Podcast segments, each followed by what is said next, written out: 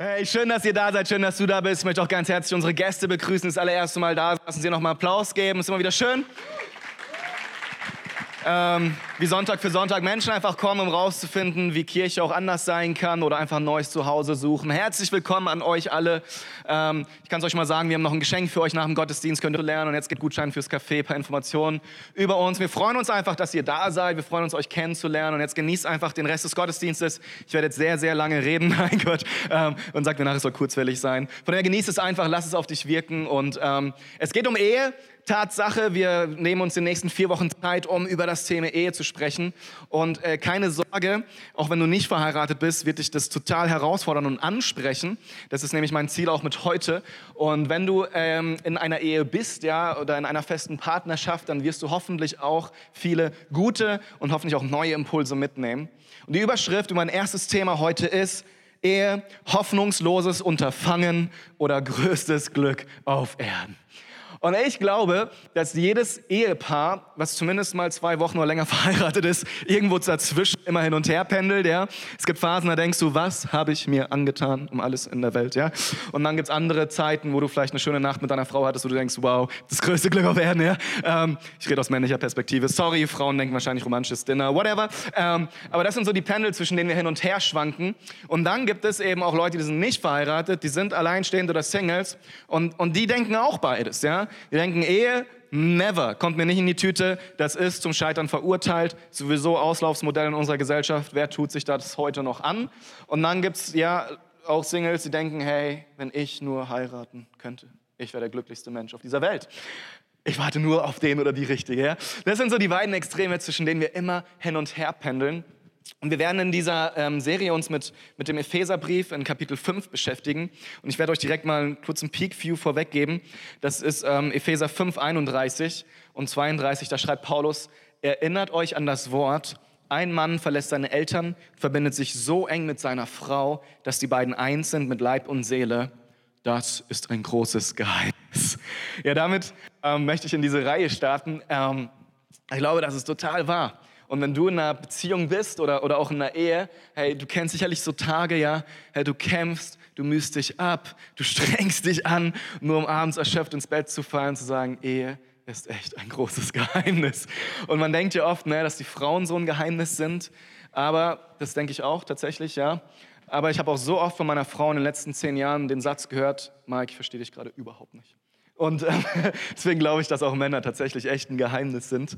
So, wir wollen uns das nicht eingestehen, weil wir denken, wir sind total pflegeleicht und easygoing. Ja, aber ich kenne so viele komplizierte Männer. Ich gehöre wahrscheinlich auch dazu, wenn du meine Frau fragen würdest. Ich denke, ich bin voll easygoing, ja. Aber so ist es. Ja, und da fängt schon an die Perspektive von Selbst- und Fremdwahrnehmung. Aber er ist ein Geheimnis. Und das kann abschrecken oder das kann dir ganz falsche Vorstellungen geben. Und deswegen möchte ich bewusst Ehepartner ansprechen und euch sagen, hey, Ehe ist was Wundervolles, auch wenn du es gerade nicht so erlebst, ja.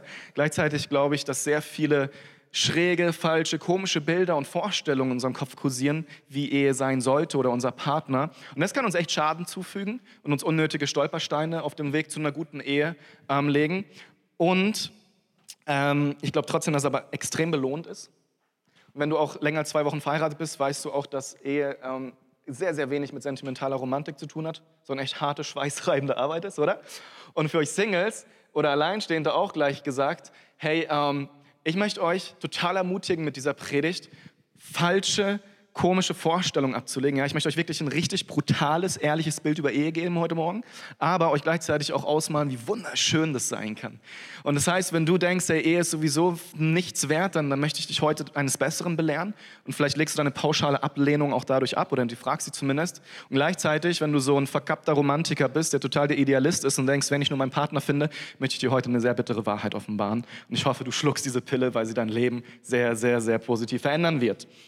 Also es gibt extrem viele Vorurteile zur Ehe. Es ist schon angeklungen und es ist ja tatsächlich so. Über die Hälfte der Ehen gehen auseinander oder nicht ganz die Hälfte, aber fast 50 Prozent aller Ehen, also Partner lassen sich scheiden. Das ist eine, ähm, eine heftige Statistik. Ähm, viele denken, ne, Ehe war früher ein Gütervertrag. Wofür braucht man sie heute noch? Ähm, es beschneidet meine Individualität, meine Freiheit, meine persönliche Entfaltung. Es ist letztlich ein Opfer. Manche sagen, Ehe ist total frauenfeindlich, weil dann kriegt irgendwann Kinder, kann die Karriere knicken und sowas. Ja, dann gibt es Leute, die sagen, ähm, wofür brauche ich ein Stück Papier? Das macht doch Liebe nur unnötig kompliziert. Psychologen sagen, dass es eigentlich realitätsfremd ist, eine Ehe, ja, eine gute Ehe. Viele denken, dass ähm, Ehe ein Leidenschaftskiller ist und dann wahrscheinlich irgendwelche befreundete Ehepaare, die die ganze Zeit nur darüber jammern, dass nichts mehr im Bett läuft. Ähm, aber das ist so das Bild, was viele von Ehe haben. Deswegen denken auch viele, das ist ein Auslaufsmodell, auch hier in Deutschland oder generell in unserer westlichen Kultur. So, ich weiß nicht, ob du Single bist und glückliche Ehepaare kennst. Ähm, viele denken, sie kennen sie nicht. Und wenn ich überlege, womit ich mit meinen Freunden spreche, die Singles sind, ich lasse schon auch oft so die negativen Sachen raus, bin ich ganz ehrlich. Und dann wundert es mich auch nicht, wenn die denken, oh, Ehe, Hilfe, so, ja, oder dann Kinder. Was ich alles über meine Kinder manchmal erzähle. Aber die sind toll, ich liebe sie. Aber das zeichnet halt dann oft ein Bild, was, nee, meine ich wirklich ernst, ey, die süßesten Kinder ever. Zwei tolle Jungs, die die kennen, wissen, wovon ich rede. Aber das ist tatsächlich das, was Menschen denken und ähm, gerade junge Menschen. Es gibt so Umfragen, gerade so unter so 16- bis 20-Jährigen, glaube ich, nur noch ein Drittel sagt, die wollen mal heiraten. Der Rest sagt, wow, never ever. Kann ich mir nicht vorstellen, scheitert ja sowieso. 50 Prozent aller Ehen gehen auseinander, die anderen sind wahrscheinlich nicht glücklich, aber denken halt, die wollen sich nicht scheiden lassen. So, ja, das kommt mir nicht in die Tüte. Ich will meine Freiheit behalten. Ähm, interessanterweise sprechen diese Fakten aber auch gegen ganz andere Fakten. Und ähm, die habe ich euch mal mitgebracht. Und zwar positive Fakten zum Thema Ehe. Es sind immer noch fast 50 Prozent aller Deutschen verheiratet. Ja, es gibt 18 Millionen Ehepaare. Wenn du das mal zwei rechnest und so, na, dann kommst du ungefähr auf die Zahl. Ähm, 61 Prozent aller Ehepaare, die befragt wurden, sind sehr glücklich. Ja, ich habe auch gesagt, nur fast 50 Prozent lassen sich scheiden. Ob es jetzt diese Extreme gibt zwischen Scheiden und Glück, sei dahingestellt. Aber es ist tatsächlich so, dass 61 Prozent aller Ehepaare sagen, sie sind sehr glücklich. Und es gibt eine Langzeitstudie, die ähm, hat Ehepaare begleitet, über viele, viele ähm, Jahrzehnte geht es, glaube ich, schon. Und das, was die rausgefunden haben, interessanterweise ist, dass zwei Drittel aller Ehepaare, die letztlich unglücklich waren oder sogar an dem Punkt standen, zu überlegen, Scheidung, Trennung, dass wenn die es durchgezogen haben, ähm, wahrscheinlich auch natürlich mit Begleitung in irgendeiner Form, nach fünf Jahren glückliche Ehepaare waren. Das ist verrückt, oder? Das heißt, durchhalten lohnt sich. Ähm, interessanterweise sind immer noch 70 Prozent aller Paare mit Kindern verheiratet.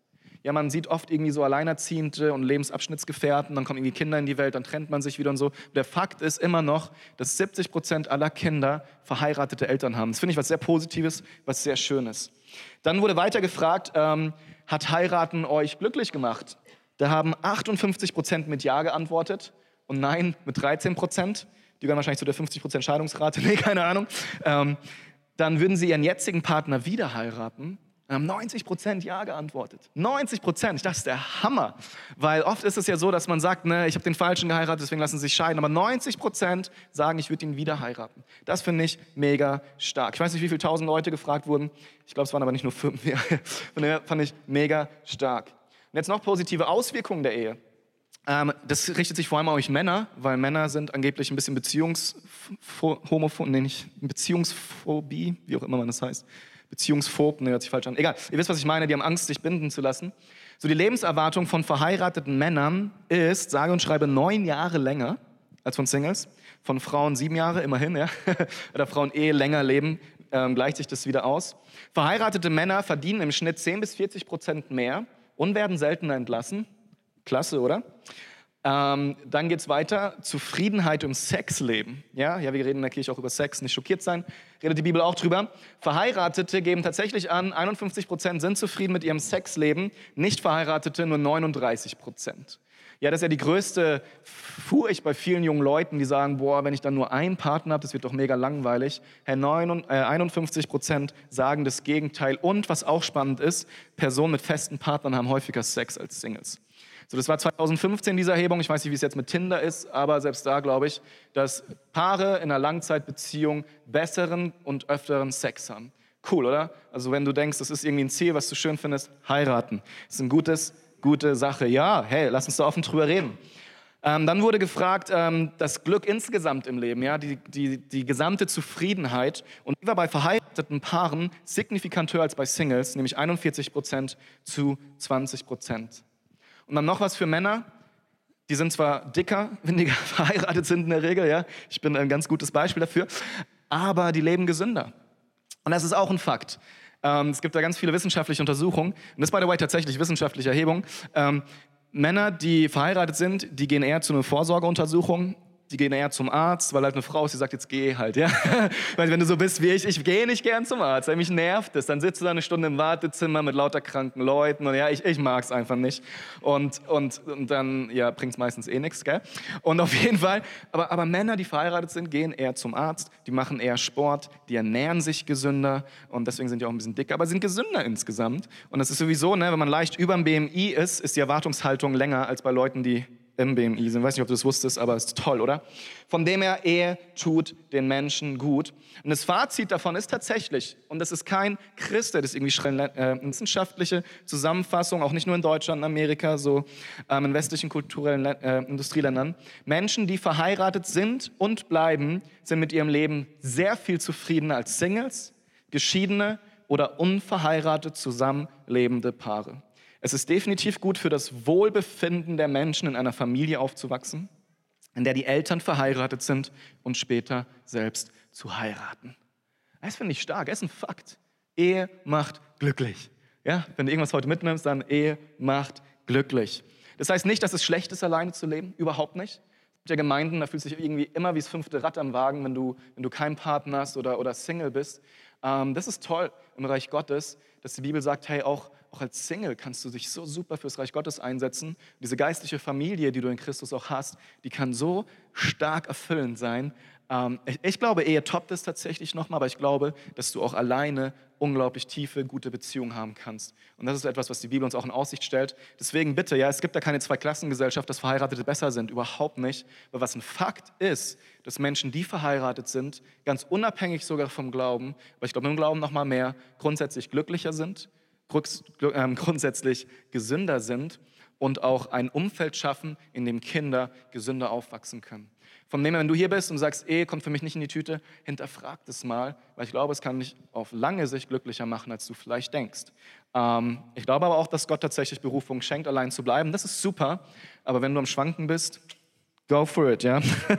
ich habe das nicht gesagt. Ähm, von dem her, ich glaube, Ehe als Institution ist kein Auslaufsmodell. Ich glaube es wirklich nicht. Auch wenn wir denken und es sehen in Deutschland, dass Ehen nehmen ja rapide ab. In den letzten 60 Jahren haben sich die Eheschließungen halbiert, von 750.000 auf 300 irgendwas 1000.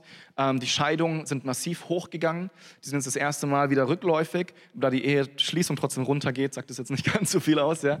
Und, und, und trotzdem glaube ich, dass Ehe niemals wirklich als Institution Ehe auslaufen wird. Davon bin ich überzeugt, weil ähm, Gott der Erfinder der Ehe ist. Und es ist auch spannend, in alle Jahrhunderte, die du reinschaust, in jede Kultur, die du reinschaust, hat diese Form der Ehe immer einen ganz starken ähm, Punkt in dieser Kultur. Es ist immer ein Schwerpunkt, egal wo du reinschaust. Es gibt immer eine Form von Mann und Frau, die in irgendeiner Form zusammenleben. Und das ist total stark. Und ich glaube, das ist so, weil eben nicht das irgendwann in der Bronzezeit aufgrund von der Aufteilung von Gütern und so entstanden ist, was man ja irgendwie so versucht hat rauszufinden, sondern ich glaube, es ist Gottes Idee von Anfang an. Und deswegen die Bibel, die startet mit einer Ehe, Adam und Eva, das ist das erste Ehepaar, direkt am Anfang, in den ersten zwei, drei Kapiteln. Und die Bibel hört auf mit einer Ehe. Offenbarung. Hey, wir, die wir an Jesus glauben, unsere Hoffnung ist, dass Jesus wiederkommt.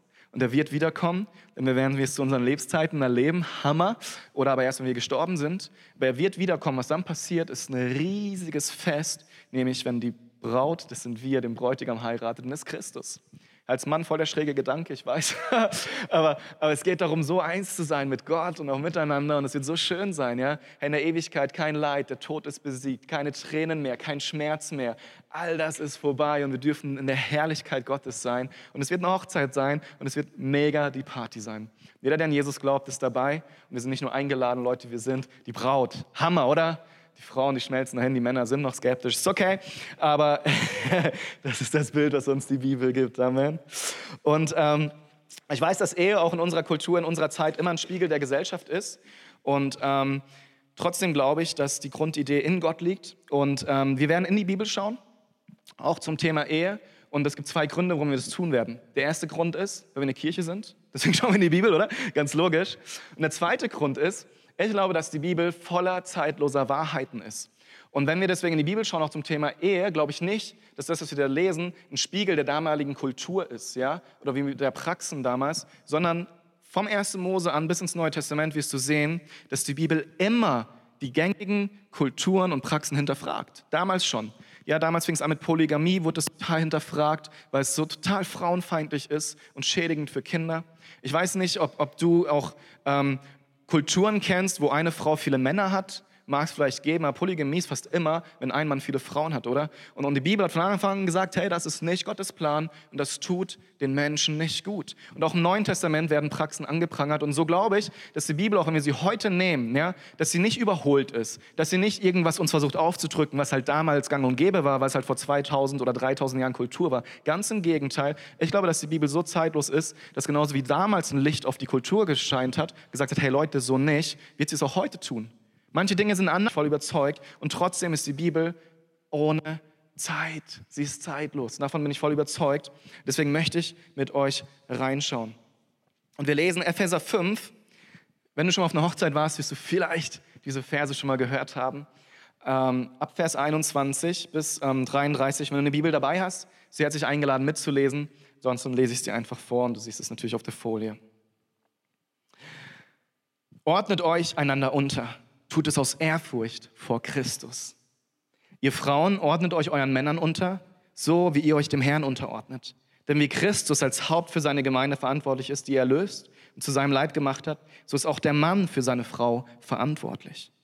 Und wie sich die Gemeinde Christus unterordnet, so sollen sich auch die Frauen in allem ihren Männern unterordnen. Man unterstellt ja Männern, dass sie nur einen Vers aus der Bibel auswendig kennen. Ne? Und es ist eben 21, äh, 22, ihr Frauen ordnet euch euren Männern unter. Aber wenn man weiter liest, versteht man, was da wirklich gemeint ist. Und ich glaube, da sind auch viele, viele schuldig geworden, weil sie es eben nicht im Kontext gesehen haben. Ihr Männer, liebt eure Frauen so, wie Christus seine Gemeinde liebt. Er hat sein Leben für sie gegeben, damit sie ihm ganz gehört. Durch sein Wort hat er alle Schuld von ihr abgewaschen, wie in einem reinigenden Bad. So sorgt er selbst dafür, dass sie zu einer schönen und makellosen Braut führen wird, ohne Flecken, Falten oder einem anderen Fehler, weil sie allein Christus gehören soll. Darum sollen auch die Männer ihre Frauen lieben wie ihren eigenen Körper. Wer nun seine Frau liebt, die liebt sich selbst, der liebt sich selbst. Niemand hasst doch seinen eigenen Körper, vielmehr ernährt und pflegt er ihn, so sorgt auch Christus für seine Gemeinde. Denn wir sind schließlich die Glieder seines Leibes. Erinnert euch an das Wort, ein Mann verlässt seine Eltern und verbindet sich so eng mit seiner Frau, dass die beiden eins sind mit Leib und Seele. Das ist ein großes Geheimnis. Ich deute dieses Wort auf die Verbindung zwischen Christus und seiner Gemeinde. Es gilt aber auch für euch. Ein Mann soll seine Frau so lieben wie sich selbst und die Frau soll ihren Mann achten. Gerade der letzte Satz, der Mann soll die Frau lieben und die Frau den Mann achten. Hey, bis heute gibt es Bücher auch im säkularen Bereich, die darüber sprechen, Liebe und Respekt. Männer sollen Frauen lieben, Frauen erwarten und brauchen Liebe und Männer wollen Respekt und Achtung und, und Wertschätzung. Und das, das, ist tatsächlich in unserer Kultur so tief verankert, ob wir es wahrhaben wollen oder nicht. Und das steht hier auch schon drin, vor 2000 Jahren. Und, und ich glaube, es ist eine Wahrheit, weil Gott sie ähm, erfunden hat. Und bevor ich gleich ähm, in das Thema heute noch, noch tiefer einsteige, möchte ich euch noch ganz kurz, weil ich es ganz wichtig fürs Verständnis finde, mit in die Geschichte der Ehe hineinnehmen. Ich meine, wir, wir leben ja in einer Kultur, das heißt, ob wir wollen oder nicht, sind wir geprägt. Wir haben diese Vorstellungen und Bilder von der Ehe. Und bei uns im, im Westen, hier in Europa, sind es ähm, letztlich drei große Prägungsströme, sage ich mal, die sich so ähm, über die Jahrhunderte abgewechselt haben, teilweise parallel liefen. Und das erste ist, wir sind ganz stark katholisch geprägt. Ja? Man, Europa, auch Deutschland, ist ein sehr stark katholisch geprägtes Land bis zur Reformation. Dann gab es die evangelische oder protestantische Prägung. Und im Katholischen ist es ganz stark, ja, das Sakrament der Ehe, der Liebe, ja, der Ehebund ist ein heiliger Bund und er ist dafür da, dass wir Gott Ehre geben ja, wir sollen als Ehepartner so leben, damit Gott geehrt wird. Der protestantische, das protestantische Verständnis geht da noch einen Schritt drüber hinaus. Ne? Denen ist es auch wichtig, dass Ehe Gott verherrlicht, weil für sie ist auch das Gemeinwohl ganz entscheidend. So die protestantische Kirche hat gesagt, hey, wenn es der Familie gut geht, geht es dem Staat gut. Hey, wenn die Ehepaare zusammen gut funktionieren und leben und die Kinder gesund aufwachsen, dann hat es einen großen Nutzen für den Staat, ja, für die Kultur, für das Land, weil ähm, dem Land geht es nur so gut, wie es den Familien gut geht, weil die Familie ist die wichtigste Zelle. Und dann kam die Aufklärung. Und die Aufklärung, die hat das komplett verändert. Ja, da ging es dann nicht mehr darum, irgendwelche Pflichten zu erfüllen und loyal und treu zu irgendeinem Land zu stehen, sondern plötzlich ging es darum, dich als Individuum wahrzunehmen und zu schauen, was tut dir am besten, wie kannst du als Individuum in Freiheit und Selbstverwirklichung kommen. Und das war ein riesiger Shift und in dem leben wir bis heute und das wird auch immer massiver, ja. So, willkommen in der, ähm, im Individualismus. Ähm, da habe ich auch schon immer wieder drüber gesprochen. Aber das muss uns ganz, ähm, mir ist ganz wichtig, dass uns in den Köpfen klar ist, dass damals die Ehe etwas war, wo es eben nicht nur um, um dich als Individuum ging, sondern wo die Ehe ein größeres Ziel hatte. Es ging nämlich darum, ähm, eine Familie groß zu werden zu lassen, ähm, Kindern ein gutes ähm, Umfeld zu geben, wo sie gesund heranwachsen können, durch diese Familie dem Staat zu dienen, dem Land zu dienen, loyal zu sein, seine Rolle auszufüllen. Sprich, die Ehe hatte einen größeren Nutzen, einen Zweck über dich als Person hinaus. Und das war ganz entscheidend. Und heute ist es so, dient Ehe eigentlich nur noch dafür da, damit du glücklich bist. Deswegen damals war es total schwierig, sich scheiden zu lassen. Weil das Ziel von der Ehe war ja nicht dein individuelles Glück, sondern dem Wohle der ganzen Gesellschaft. Und deswegen war es nicht gut, wenn Ehen auseinandergegangen sind. Das war zutiefst verpönt und es war nicht einfach, sich scheiden zu lassen. Heute nicht mehr rum. Heute in Deutschland wird es dir unglaublich einfach gemacht, dich scheiden zu lassen, weil nicht mehr das Ganze als Ziel dargestellt wird, sondern du als Person bist das Ziel, dass du glücklich bist. Und deswegen ist Scheidung einfach. Und es ist, vielleicht hört sich das nicht so dramatisch an, aber es ist ein riesiger Entwicklungsschritt, der sich da ähm, vollzogen hat. Das heißt, Sinn der Ehe ist nicht mehr Selbstverleugnung, Charakterschule, all diese Dinge, ja, Aufgaben der eigenen Freiheit und freiwillige Bindungen an Pflichten, ja, Ehe und Familie gegenüber und dem Land, in dem ich lebe. Ja, ich weiß nicht, bist du deinem Land gegenüber loyal, Deutschland? Das ist schon eine komische Frage heutzutage zu stellen, oder? Früher war das voll normal. Ich lebe nicht für mich selbst, so ja. Heute ist es so, dass es um die emotionale und sexuelle Befriedigung und Selbstverwirklichung des Einzelnen geht. Und das ist ein riesiger Shift. Und wir müssen verstehen, dass uns das natürlich auch prägt, auch als Kirche. Und deswegen wurde damals auch ähm, in der Aufklärung Ehe privatisiert. Ja, Ehe ist was zwischen dir und deinem Partner, aber es hat gar nichts eigentlich mit dem Staat zu tun. Es ist ein riesiger Fehler, glaube ich. Wir merken es in Deutschland. So, ja, wir sind eine alternde Gesellschaft. Das ist jetzt schon spürbar. Warte mal ab die nächsten 20, 30 Jahre. Hey, das tut uns nicht gut, dass wir die Ehe demontieren. Es tut uns nicht gut, dass wir sagen, hey, du bist wichtiger als, als das Gesamte. Und in 20, 30 Jahren, hey, wenn die Deutschen nicht mehr Kinder kriegen, es gibt manche Prognosen, die sagen, ich glaube, spätestens 2050 gibt es weniger Deutsche als andere Nationen in unserem Land, weil wir einfach keine Kinder kriegen. Und ohne Reproduktion, ja, was willst du machen, so ungefähr? Und das finde ich total spannend, weil eben nicht mehr die Familie als Ganzes entscheidend ist, sondern du mit deinem persönlichen Glück. Ging es früher in der Ehe um uns, geht es jetzt um mich. Und ich habe das schon angeschnitten. Ähm, Männer, die sind schon immer eher so die Beziehungsscheuen, schon immer gewesen auch. Ähm, ich weiß nicht, wie es dir persönlich geht, aber ich höre schon von vielen Frauen, die echt frustriert sind, dass die Männer es nicht auf die Reihe kriegen. Ja? Und dass Männer sich so viel Zeit lassen, sich zu entscheiden und so Beziehungs ähm, Angst haben, ja, eine Beziehungsphobie haben. Und ich kenne auch gerade christliche junge Frauen, die sagen, hey, wenn die mal endlich so, ja, wenn die mal echte Männer wären und so. Und, und dann warten die und warten die. Und das Problem bei Frauen ist, biologisch gesehen gibt es da so eine Uhr, die tickt. Ne? Thema Kinder kriegen. Bei Männern scheint es irgendwie egal zu sein. Weil Männer wissen genau, wenn sie nicht dumm sind, davon gehe ich mal aus, dass sie es nicht sind, wenn ich mich auf eine Beziehung einlasse und sogar heirate, bedeutet das, dass ich mich verändern muss. Da habe ich keine Lust drauf. und, und, das ist ein Fakt und deswegen tun sich so viele Männer damit schwer, sich zu binden, weil sie Angst haben, dass ihre Freiheit, ihre Individualität, ihr Lebensstil hinterfragt wird und sie sich eventuell sogar noch anpassen müssen, Dinge aufgeben müssen, verändern müssen. Da haben die keine Lust drauf. Das Spannende ist, das war schon immer in allen Jahrhunderten den Männern klar. Nur vor ein paar Jahren noch ich möchte nicht mal hunderte von Jahren sagen, weil es gar nicht stimmt, war das den Männern so klar, dass es was gesellschaftlich Positives war. Ein Mann wusste, dass wenn er sich in eine Ehe begibt, dass ihn das verändert und dass es ihn zivilisiert. ja, wirklich. Hey, von Männern wurde damals erwartet, dass sie in die Ehe gehen, um, um um irgendwie kultiviert zu werden, ja? um irgendwie zu lernen, auf Beziehung klarzukommen, zu kommunizieren, hilfsbereit zu sein, für jemand anders da zu sein, nicht nur für sich selbst. Und das war eine Tugend, was Positives. Und man wusste, hey, wenn ich in die Ehe gehe, dann werde ich zivilisiert. Witzig, oder? Das heißt, damals, wenn Männer mit einem Vollbart und einem Baumwollhemd rumgelaufen sind, dann waren es halt echte Männer, die wahrscheinlich auch im Wald waren. Heute weiß ich nicht, ja, die gehen eher im Pediküre als zum Wald, aber anderes Thema zur Männlichkeit, andere Predigt. Aber, aber das ist wirklich, wirklich so. Damals wusste ein Mann, hey, wenn ich in die Ehe gehe, verändert mich das und es wird von mir erwartet und es ist was Gutes. Es ist was Gutes und ich übernehme Verantwortung.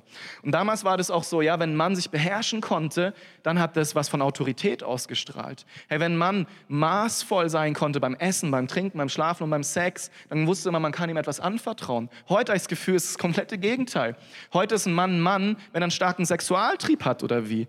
Ähm, ich glaube, dass jeder Mann einen Sexualtrieb hat, oder zumindest die meisten. Ich glaube, ein echter Mann ist ein Mann, der Nein sagen kann und der seine ganzen Emotionen und seine Triebe im Griff hat. Aber das hat sich verwandelt. Es hat sich verwandelt. Wenn du heute in die Politik schaust, in andere Bereiche, wo sind Männer, die das hochhalten? Ich glaube nicht, oder? Und deswegen ist es so wichtig zu sehen, dass die Geschichte uns Männer, deswegen gehend haben wir uns eigentlich gar nicht verändert, aber unsere Aussicht auf Ehe, die, die ist negativ geworden. Wir wollen uns nicht festbinden. Und das Folge davon ist tatsächlich, dass es noch nie im Laufe der, der Jahrhunderte eine Kultur gab oder eine Gesellschaft, in der so viele Menschen auf der Suche waren nach dem idealen Partner. Das gab es noch nie, dass so viele Menschen auf der Suche waren nach dem idealen Partner. Und das ist auch mein nächster Punkt, die Illusion des perfekten Partners. Damit möchte ich jetzt vor allem Singles ansprechen, aber auch Ehepaare, die irgendwie enttäuscht sind von ihrem aktuellen Partner, den hoffentlich aber den Rest deines Lebens behältst. Ähm, das erste ist tatsächlich Faktoren für den perfekten Partner, die ähm, rausgefunden wurden. Und der erste ist tatsächlich, was Menschen ganz wichtig ist, wenn es darum geht, den perfekten Partner zu finden, das ist sexuelle Attraktivität. Ja? Die sexuelle Chemie muss stimmen. Das heißt, wenn du irgendjemanden kennenlernst und der gefällt dir nicht, dann kannst du eh knicken. So, ja? Das ist schon mal ganz wichtig. Wundert mich nicht in einer Welt von Instagram und Co., wo äußeres Erscheinungsbild erstmal alles ist. Und der zweite, noch wichtigere Punkt, ja, der wichtigste Schlüsselfaktor für Menschen, damit sie sagen, das ist der perfekte Partner für mich, sowohl Männer als auch Frauen sagen, wenn er mich so annimmt, wie ich bin. Ja, wenn er nicht von mir wartet, dass ich mich verändere. Das ist der perfekte Partner. Und das ist das Wichtigste, wonach sie Ausschau halten. Das heißt, wenn man wirklich zusammenpasst, Leute, ganz ehrlich, dann braucht man sich doch auch nicht ändern, oder? Wenn ich meinen Soulmate gefunden habe, der noch den schönsten Modelkörper, by the way, hat, dann, dann muss ich mich nicht verändern, weil dann passt ja alles. Weil wir sind so perfekt aufeinander abgestimmt und ich weiß, dass es den gibt. Irgendwo. Weiter am Horizont. Es gibt ihn, das weiß ich. Und wenn es der gerade nicht ist, den ich habe, dann muss ich mich halt wieder trennen und es weiter versuchen. Aber den Mann oder diese Frau, den gibt es. Davon bin ich überzeugt. Deswegen ist auch nicht überraschend, das gab es übrigens auch noch nie, ähm, dass so viele junge Paare oder überhaupt Menschen zusammenziehen, ohne verheiratet zu sein. Vor gar nicht so langer Zeit, lass es 30, 40 Jahre sein, war das noch komplett verpönt. Das ging nicht. Da wurdest du gesellschaftlich geächtet, wenn du ohne Eheschein oder Ring am Finger zusammengezogen bist. Das ging gar nicht. Heute ist es normal.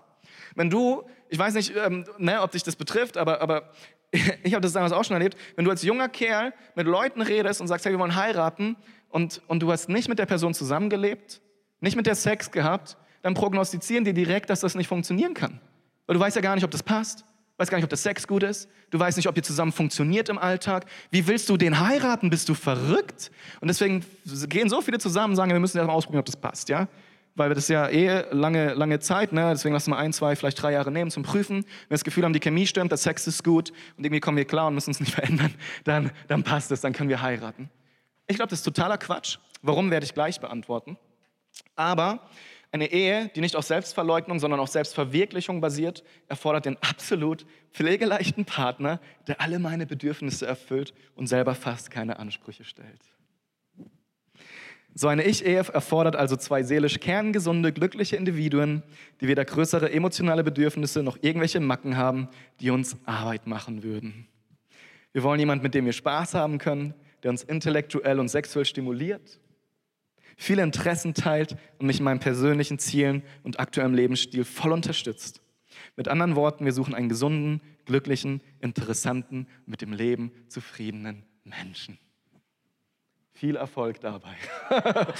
ich habe euch ein Bild mitgebracht, ähm, das es so schön auf den Punkt bringt. Ja, Waiting for the Perfect Man. Das kann man eigentlich auch einen Mann hinsetzen, das ist das Gleiche. Waiting for the Perfect Wife, ja, auf den perfekten Mann oder Frau warten. Das kannst du knicken. Es wird nicht funktionieren. Das nächste Bild finde ich auch ganz witzig. Ähm, das ist einfach random, aber hey, ihr habt nie Streit, seid schon ewig zusammen und liebt euch noch immer. Was ist euer Geheimnis? Wir reden zu wenig. hey, was, was ich damit ausdrücken möchte, das gibt es nicht. Es gibt nicht den perfekten Partner. Es wird nicht funktionieren. Warum ist das so? Hey, sorry, wenn ich deine Illusion zerstören muss, das ist mir so wichtig, weil so viele laufen mit diesem Bild im Kopf rum. Und dann heiraten sie sogar und dann merken die, hey, irgendwie funktioniert es nicht. Wahrscheinlich habe ich einfach den Falschen geheiratet. Und dann lassen sie sich trennen und, und versuchen es wieder von vorne. Und das ist eine Spirale. Hey, du wirst merken, bis in dein Lebensende kannst du die durchziehen. Es wird nicht funktionieren weil es solche Menschen nicht gibt und wir viel zu hohe Erwartungen an unseren potenziellen Partner haben und letztlich auch eine komplett falsche Vorstellung haben, wofür Ehe eigentlich da ist. Weil Ehe ist nicht in erster Linie für dich da, damit deine Bedürfnisse erfüllt sind. Und das fällt uns so schwer zu glauben, weil wir voll in dieser Kultur leben. Und deswegen sind so viele niedergeschlagen, so viele hoffnungslos. Und deswegen kennst du wahrscheinlich auch viele Ehepaare, die kämpfen. Und dann kommt diese unvermeidliche Frage, warum? Ja, warum ist Liebe so schwer? Man Liebe ist doch sowas Natürliches, sowas Schönes, sowas Einfaches. Das, das muss doch einfach da sein und wachsen und, und es muss doch den perfekten Menschen geben, mit dem das dann einfach funktioniert. Was total Schönes, was Natürliches, oder? Hier manche, die gucken ganz verklärt. ich fand ein ganz gutes Beispiel dafür ist ein Profifußballer. Was hat eh mit Fußball zu tun? Keine Ahnung, ich erzähle es dir. Ähm, ein Fußballer, ein Profifußballer, der, der muss ja Talent mitbringen, damit er ein Profifußballer wird. Beim Profifußballer, der wird nicht einfach geboren und dann denkst du, wow, das ist ein Profifußballer. Und mit 18 schickst du in die Nationalelf und der schießt Tore. Ja? So funktioniert das nicht. Ein Profifußball dann letztlich nur noch uns richtig hart trainieren. Er braucht eiserne Disziplin. Sein ganzes Leben dreht sich dann letztlich nur noch um den Sport. Und dann wird er nicht mal ein Profifußballer, wenn er nicht das Talent hat. Ja? Das heißt, du brauchst beides. Talent und harte Arbeit. Was hat es jetzt mit Liebe zu tun? Ist das nicht totaler Quatsch? Liebe muss doch, ist doch was Schönes, Natürliches. Meine Frage ist, woher nimmst du diese Annahme? Also, also warum denkst du das? Wer hat dir diese Wahrheit in deinen Kopf gepflanzt, dass Liebe was natürlich Schönes, Einfaches ist? Ich weiß es nicht, wo wir das hernehmen, aber wir sind ja total überzeugt davon. Liebe kann doch nicht so hart sein und schwierig sein. Das muss doch einfach fließen. Das kommt doch einfach. Wenn es halt nicht mehr fließt, dann muss es ja der falsche Partner sein. Wenn beide wirklich zueinander passen. Ich gebe euch zwei Gründe, warum es hoffnungslos ist, auf den Richtigen zu warten. Der erste ist ein Zitat von einem Ethikprofessor Stanley Hauerwas. Ein absolutes Gift für die Ehe ist die Ethik der Selbstverwirklichung, die davon ausgeht, dass Ehe und Familie in erster Linie unserer persönlichen Erfüllung dienen, dass wir sie brauchen, um ganz und glücklich zu werden. Irgendwo, so glauben wir, wartet genau der richtige Partner auf uns. Wir müssen nur die Augen offen halten. Diese ethische Annahme übersieht einen ganz zentralen Aspekt der Ehe, nämlich die Tatsache, dass wir immer, immer die falsche Person heiraten. Wir wissen nie, wen wir heiraten. Wir bilden uns das nur ein. Und selbst wenn wir den richtigen erwischt haben, ja, ein Sechser im Lotto soll es ja geben, man warte nur etwas ab und er wird anfangen, sich zu ändern. Denn die Ehe ist eine so gewaltige Sache, dass wir, wenn wir sie eingegangen sind, anschließend nicht mehr dieselben sind. Das Hauptproblem ist, wie lerne ich es, diesen Fremden, den ich da geheiratet habe, zu lieben und für ihn da zu sein. Sprich, der erste Grund, warum es nicht funktioniert, den perfekten Partner zu finden, ist, dass Beziehung, dass Ehe dich immer verändert. Das ist auch die Antwort auf, warum es keinen Sinn macht, vorher zusammenzuziehen oder es auszuprobieren, weil manche sagen, dass wenn du, weiß ich nicht, 40, 50 Jahre zusammen verheiratet bist, dass du mindestens fünf fremde Menschen hast, ja? Weil jeder sich entwickelt. Jeder entwickelt sich. Hey, meine Frau ist nicht mehr so, wie sie mit 20 war. Überhaupt nicht. Die hat sich voll entwickelt. Die ist reifer geworden. Die hat plötzlich zwei Kinder, um die sie sich kümmern muss. Ihre Hobbys haben sich verändert. Ich bin der gleiche geblieben. Ja, äh, wirklich. Ich habe mich fast nicht verändert. Ähm, wenn du meine Frau fragst, wird sie es wahrscheinlich genau andersrum formulieren. Wir sagen ja, ich bin immer noch die gleiche. Mein Mann ist dicker geworden und keine Ahnung was. Ja. Ähm, aber, aber merkt ihr was? Hey, selbst wenn du den perfekten Partner finden solltest, wenn er am Horizont auftaucht, ja, dein Prinz auf dem weißen Pferd, spätestens nach zwei, spätestens fünf Jahren wird er ein anderer Mensch sein. Er wird sich verändern. Und dann musst du dich wieder fragen, passt es noch? Und sich dann zu trennen und wieder von vorne anzufangen, das ist totaler Quatsch, weil du machst den ganzen Stress von vorne durch. Nur um wieder zu merken, oh, der hat sich wieder verändert. Nächsten suchen. Oh, der hat sich schon wieder verändert. Nächsten suchen. Und es wird dich unglücklich machen. Es wird dich frustrieren. Das, das zeigen sogar Statistiken, es wird dich frustrieren. Ganz im Gegenteil ist es aber, wenn du zusammenbleibst und es akzeptierst und sagst, es gibt nicht den Perfekten, dann wirst du an einen Punkt kommen, wo du es akzeptierst und wo du ein Ja zu findest und wo du ehrliches, tiefes, langjähriges Glück empfinden kannst. Aber diese Hoffnung, auf den Perfekten zu warten und ihn zu finden, die ist total Quatsch. Also objektiv gesehen, ja, psychologisch, das gibt es nicht. Es gibt es einfach nicht. Und bitte, bitte schreib dieses Bild ab. Wenn du in einer Ehe bist und du bist frustriert, weil dein Partner sich verändert hat, hey, es ist normal. Wenn du noch nicht in der Ehe bist und denkst, ich warte auf den perfekten Partner, hör auf, du wirst ihn nicht finden. Du wirst ihn nicht finden. Hey, ich habe Freunde, die gehen manchmal auseinander aus einer Beziehung wegen, wegen Dingen, wo ich denke, Alter, du hast keine Ahnung. Du hast keine Ahnung, ja?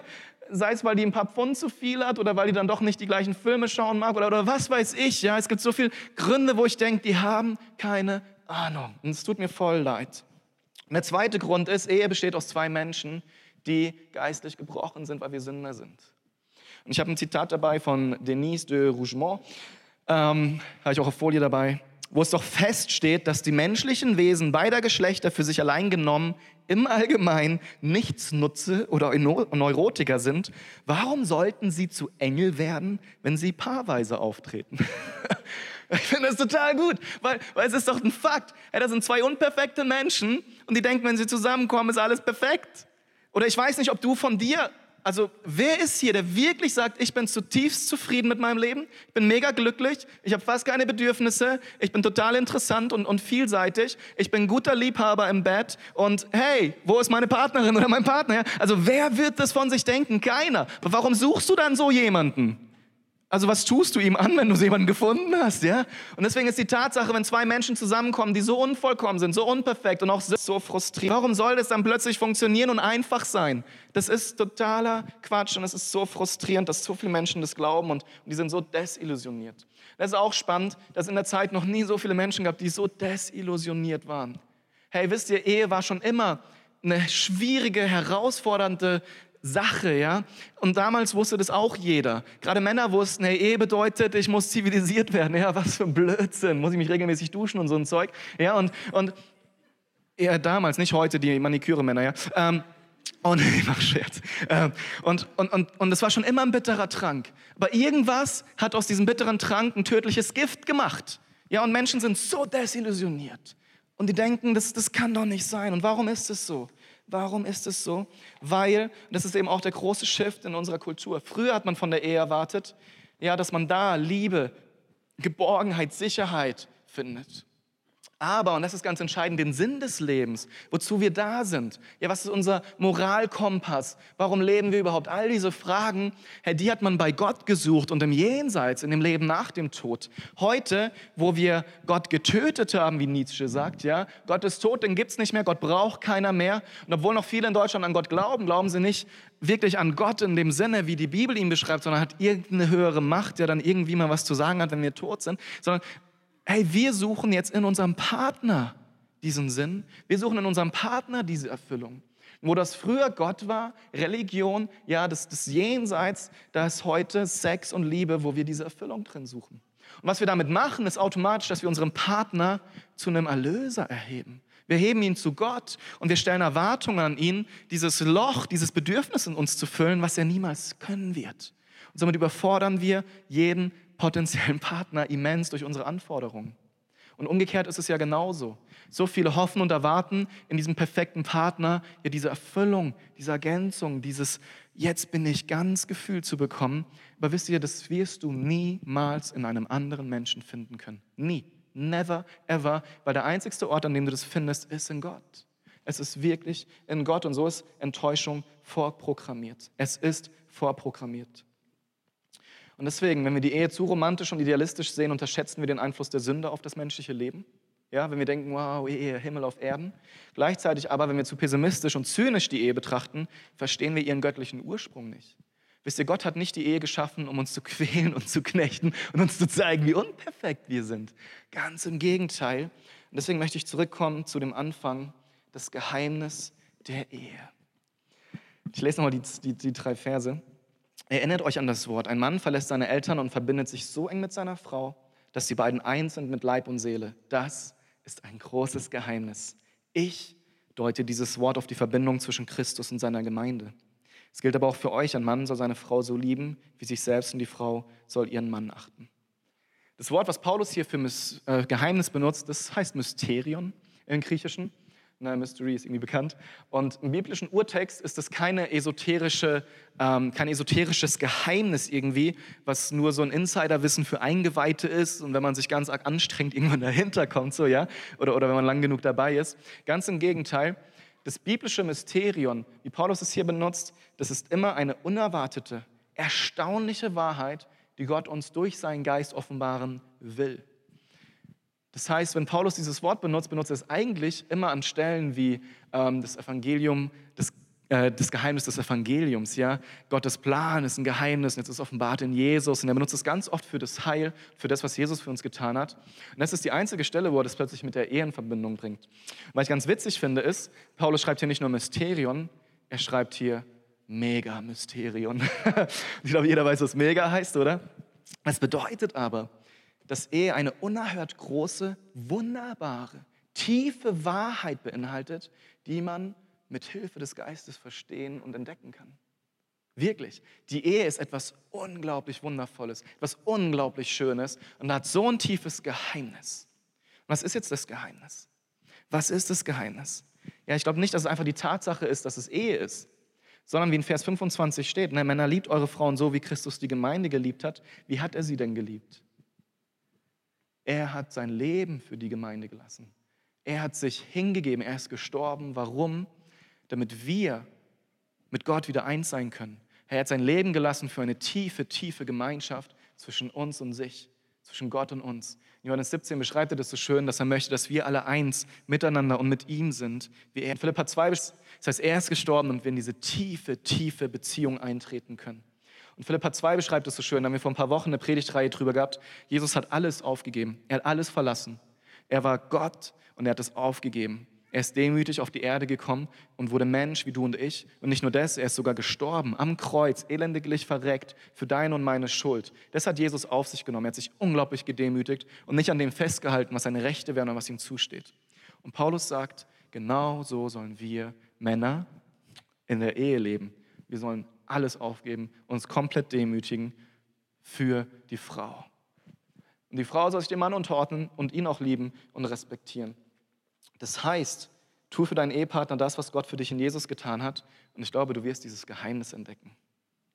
Jetzt die Frage, besteht der Sinn der Ehe darin, mein eigenes Interesse für das Wohl der Familie dann aufzuopfern? Ist es tatsächlich das Ziel von Ehe? Wie es damals auch schon immer klar war, so, hey, okay, Ehe bedeutet weniger ich, mehr meine Frau. ja, ist, ist es wirklich, was von mir verlangt wird? Oder geht es doch darum, irgendwie mich durchzusetzen, damit ich mich selbst verwirklichen kann? Das ist das Dilemma, in dem wir stehen. Worum geht es letztlich? Und wisst ihr, ich glaube, das christliche Eheverständnis stellt uns nicht vor die Wahl zwischen Erfüllung und Opfer, sondern ich glaube, es bedeutet gegenseitige Erfüllung durch gegenseitiges Opfer. Und ich glaube, das ist das tiefe Geheimnis der Ehe. Und Benaja, vielleicht kannst du nach vorne kommen und vielleicht können wir einfach mal aufstehen. Ich möchte euch noch ein Zitat aus dem Buch vorlesen und ähm, er bringt es wunderschön auf den Punkt, was das Geheimnis letztlich des Evangeliums und der Ehe ist. Und ich glaube, dass wir durch das Evangelium die Ehe besser verstehen können, aber dass wir durch die Ehe auch, und das ist das Schöne, das Evangelium besser verstehen können. Das heißt, Ehe führt letztlich dazu, dass wir Jesus und was er für uns getan hat, immer mehr begreifen und verstehen können.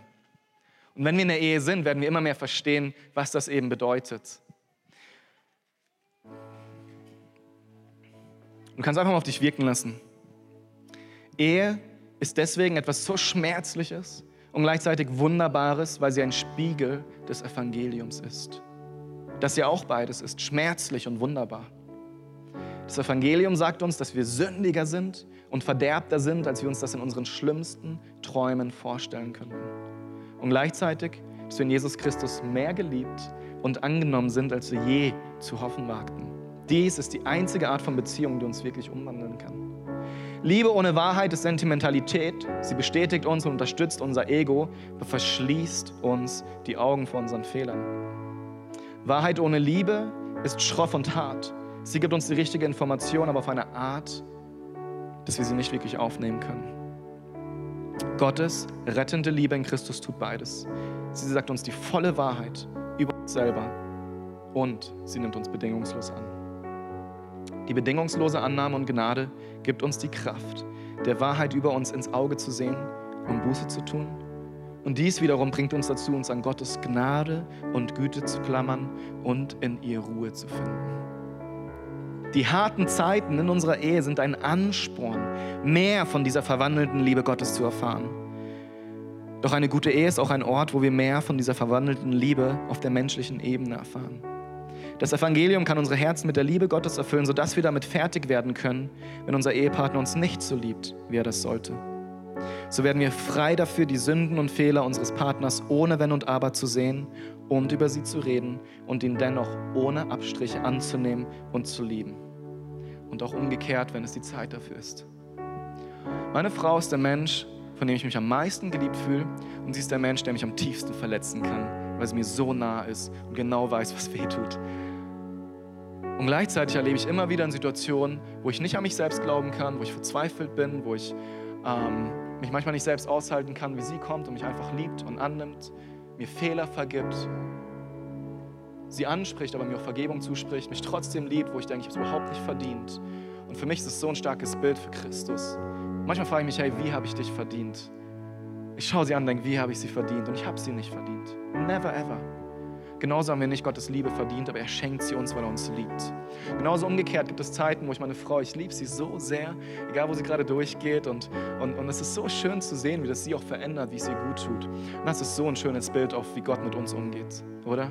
Wir sind so weit weg vom perfekt zu sein und Gott liebt uns und liebt uns und vergibt uns und vergibt uns, wenn wir Buße tun, wenn wir immer wieder auch umkehren und sagen, wir haben Schuld. Und in der Ehe erleben wir genau das Gleiche. Und deswegen ist es nicht immer einfach, aber der Lohn ist so groß, so überwältigend und so schön.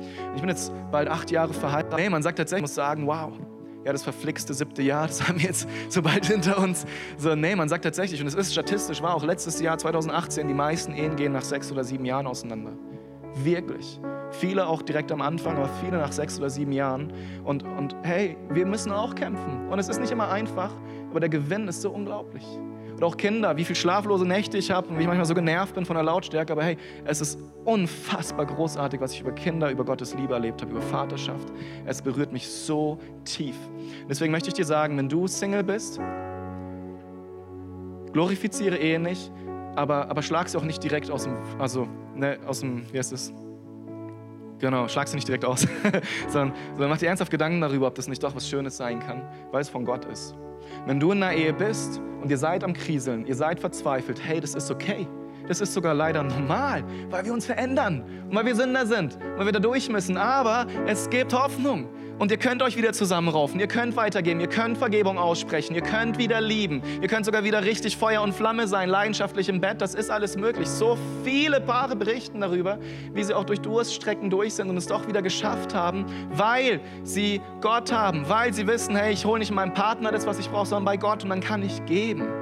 Und wenn beide das tun und beide sich aufopfern und aneinander hingeben, hey, du wirst so eine Erfüllung erleben. Es ist sowas unglaublich Schönes und ich mache euch so Mut, wirf deine Ehe nicht weg, wirf deine Beziehung nicht weg, wirf den Glauben an deine Frau oder deinen Mann nicht weg.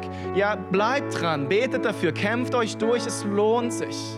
Natürlich gibt es Ehen, die nicht gut sind, die nicht gesund sind. Über die spreche ich heute nicht. Es gibt Missbrauch, es gibt all das. Ja, dann, hey, weg damit, definitiv.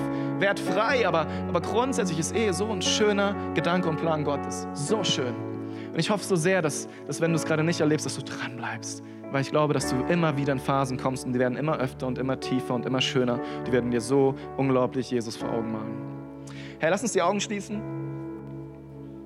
Ich habe jetzt viel über Ehe geredet, aber ich möchte dich auch heute Morgen persönlich fragen, ob du Jesus kennst. Weil wisst ihr, ja, ich glaube, es gibt auch Ehen, die sind total glücklich ohne Jesus. Definitiv, weil Menschen diese Prinzipien verstanden haben von Zuhören, von Vergeben, von immer wieder sich aufraffen. Aber ich glaube, dass, dass Jesus so einen Unterschied machen kann. Und ähm, ganz unabhängig, ob du in einer Beziehung bist oder nicht, möchte ich dich fragen, ob du in einer Beziehung zu Jesus bist. Ich möchte dich fragen, ob du Jesus kennst, ob du ihn als deinen Erlöser und Heiland angenommen hast, ob du weißt, wo du hinkommst, wenn du stirbst, ob du weißt, dass du jemand ist, der deine Schuld vergibt, der sie sieht, aber dich trotzdem liebt. Wenn du heute Morgen hier bist und du kennst diesen Jesus noch nicht und du hast noch nicht diese Beziehung zu dir, möchte ich als allererstes einladen, Jesus kennenzulernen. Und wenn du heute Morgen hier bist und du möchtest diesen Schritt gehen und du möchtest Jesus kennenlernen, dann alle Augen bitte zu. Ja, lass uns nicht schauen. Ich möchte dich jetzt einfach kurz bitten, deine Hand zu heben und zu sagen, ja, ich, ich möchte Jesus kennenlernen. Ich möchte Vergebung meiner Schuld erleben. Ich möchte errettet werden. Wenn dich das betrifft, dann heb doch einfach ganz kurz deine Hand als Zeichen, dass du diesen Schritt gehen möchtest. Ist irgendjemand da, der diesen Schritt gehen möchte, dann sei einfach so mutig und heb deine Hand. Danke, ich habe deine Hand gesehen. Danke. Herr, so stark. Lass uns doch mal kurz einen Applaus geben für diese Leute. Gerade so emotional und dramatisch mit der Musik. Ich weiß, es wirklich so cool, wenn Menschen diesen Schritt gehen, weil ich glaube, das ist die beste Entscheidung, die du treffen kannst. Und ich möchte dich gleich segnen. Und jetzt möchte ich aber noch dich fragen, oder ich möchte euch einfach segnen mit einem Gebet. Und, und wenn dich das betrifft, dann, dann sagt es einfach selber zu Gott. Sag Gott, ich brauche wieder Hoffnung für meine Ehe. Oder sag Gott, danke für meine wundervollen Partner, Partnerin. Aber, aber, aber geh ins Gespräch mit ihm. Und wenn du Single bist und, und vielleicht schon Beziehungen hinter dir hast, dann, dann hab doch auch den Mut, Gott um Vergebung zu bitten, wo du eine falsche Vorstellung von Ehe hattest. Und sag ihm, dir zu helfen, den richtigen zu finden. Ja? Aber in dem Sinne, wie ich es gerade gesagt habe. Ähm, nicht ein unvorstell- oder unrealistisches Bild zu erwarten, sondern einfach vielleicht mit anderen Augen offen auf die Suche zu gehen. Vielleicht auf echte Qualitäten zu schauen und manche Sachen auch nicht so ernst zu nehmen, okay? Ähm, wenn du da Fragen brauchst, komm gerne zu mir. Ich bin kein guter Eheberater, aber ähm, ich kann dir sicherlich den einen oder anderen Tipp geben, worauf es ankommt zu achten, wenn man wirklich eine gute, gesunde Beziehung haben möchte. Aber jetzt möchte ich euch segnen. Jesus, ich möchte danken für die Person, die sich gerade gemeldet hat, um, um Ja zu sagen zu dir. Das ist so der Hammer. Und, und wir segnen ähm, diese Person, wir segnen sie mit ähm, einer richtig tiefen Freude jetzt, dass sie erlebt, wie du kommst und Schuld vergibst und Lasten von der Schulter nimmst und wirklich ähm, sie Kind Gottes werden lässt jetzt, dass sie erlebt, wie sie von neuem geboren wird und, und durchbricht zu diesem wunderbaren Leben in Fülle und Gnade, die du hast, Jesus. Wir segnen diese Person damit, dass sie das jetzt einfach erleben darf und die nächsten Schritte gehen kann. Und Jesus, ich möchte auch wirklich für jeden beten, der heute Morgen hier ist und der falsche Vorstellungen und Ideen von Ehe gehabt hat. Herr, ich hoffe so sehr, dass Menschen das erkannt haben heute Morgen und das zurechtrücken, dem Licht deines Wortes haben, wo sie eigentlich, dass Menschen einfach Buße tun, wo sie ihren Ehepartner nur als Erfüllung der eigenen Bedürfnisse gesehen haben, wo sie eigennützig, egoistisch waren und nicht selbstverleugnend, nicht den Partner geliebt haben wie Christus die Gemeinde. Und, und Jesus, ich bitte dich, dass du durch diese Buße wieder was Neues aufflammen lässt, neue Liebe, einen neuen Fokus, neues Bewusstsein, wofür Ehe eigentlich da ist und dass wirklich Ehen, die gerade strugglen, Ehen, die turbulent sind, dass du sie stärkst, wieder gesunden lässt. Herr, dass Vergebung wieder frei reinkommt, dass, dass Gespräche wieder anfangen, dass es im Bett wieder gut läuft, Herr, dass wirklich gesunde Gesundheit reinkommt, Herr. Damit möchte ich wirklich Ehen segnen und ich feiere jede Ehe, die gut funktioniert. Ich segne sie mit mehr Freude, mehr Liebe füreinander, ähm, mehr körperliche Liebe füreinander, wirklich mehr Vertrauen zueinander. Herr, dass die, die Kinder haben, dass du ihnen immer wieder Kraft und Liebe schenkst für ihre Kinder und dass sie wirklich dieses Gute, vollkommene Bild dieser Ehe, was du uns schenken möchtest, dass sie an ihre Kinder auch weitergeben können, dass auch sie gesund und irgendwann heiraten können und dass es wirklich einfach gut tut, weil du Ehe uns gut gehen lassen, dafür uns gegeben hast, dass es uns gut geht, Herr. Und ich bitte dich wirklich, dass du jeden Einzelnen hier im Raum segnest, wo er gerade steht, in welcher Situation er auch ist und dass sie wirklich sich neu von deiner Wahrheit da leiten lassen. In deinem wundervollen Namen bete ich das, Jesus, und alle sagen Amen. Hey, ich weiß, ich bin über der Zeit, aber ich möchte euch jetzt einfach noch segnen. Ähm, wir machen das immer nach dem Gottesdienst. Wenn du das erste Mal hier bist, ähm, direkt wenn du rausgehst rechts, haben wir ein Welcome-Paket für dich, habe ich schon gesagt, mit Infos und einem Gutschein für dich, fürs Café. Wir würden uns freuen, dich noch kennenzulernen. Alle anderen natürlich auch herzliche Einladung ins Café. Ähm, nächste Woche Sonntag gehen wir weiter in der Reihe. Wenn du Leute hast, wo du denkst, müssen es unbedingt hören, ja, bring sie einfach mit ähm, und komm du selber auch gerne wieder. Und jetzt möchte ich euch einfach unter den Segen Gottes stellen und wir strecken immer die Hände als Zeichen aus, dass wir sie empfangen. Wenn du möchtest, kannst du es auch gerne tun. So, der Herr segne dich und behüte dich. Der Herr lasse sein Angesicht leuchten über dir und sei dir gnädig. Der Herr erhebe sein Angesicht auf dich und schenke dir Frieden. Amen. Seid gesegnet für die Woche. Schön, dass ihr da wart. Hey, wenn du merkst, ich habe das echt bewegt und willst noch für dich beten lassen oder einfach dich segnen lassen, wir haben ein Gebetsteam hier vorne. Da kannst du einfach hingehen, ist ganz anonym und dich einfach nochmal segnen lassen oder im Gebet was genau festmachen. Amen.